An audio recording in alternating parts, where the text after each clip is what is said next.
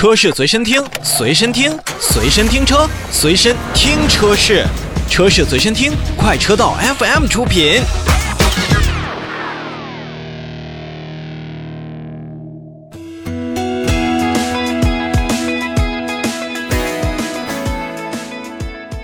我们再来看东南汽车，东南汽车的 DX 五新增了一个配置车款，售价是七点六九万元。这个车型的名字叫做豪华升级型。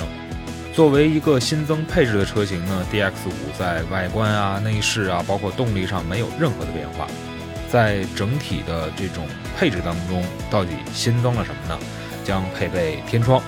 LED 的日间行车灯、Follow Me to Home 的一个伴我回家功能。随动辅助转向照明，电动调节外后视镜，双色车身，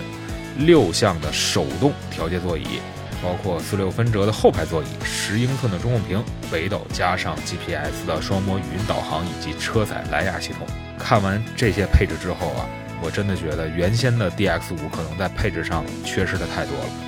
从整个的新增来看呢，这些配置在一些同为八万元左右。价格区间的我们的自主品牌做的要远远比东南汽车要好。我不知道东南汽车在整体的这种呃新车当中还有什么能够让人值得夸耀的地方，但至少从目前大界面上来看的话，我可能看到的更多的是老老款的凌帅，而并非现在东南汽车在售的这些新车们。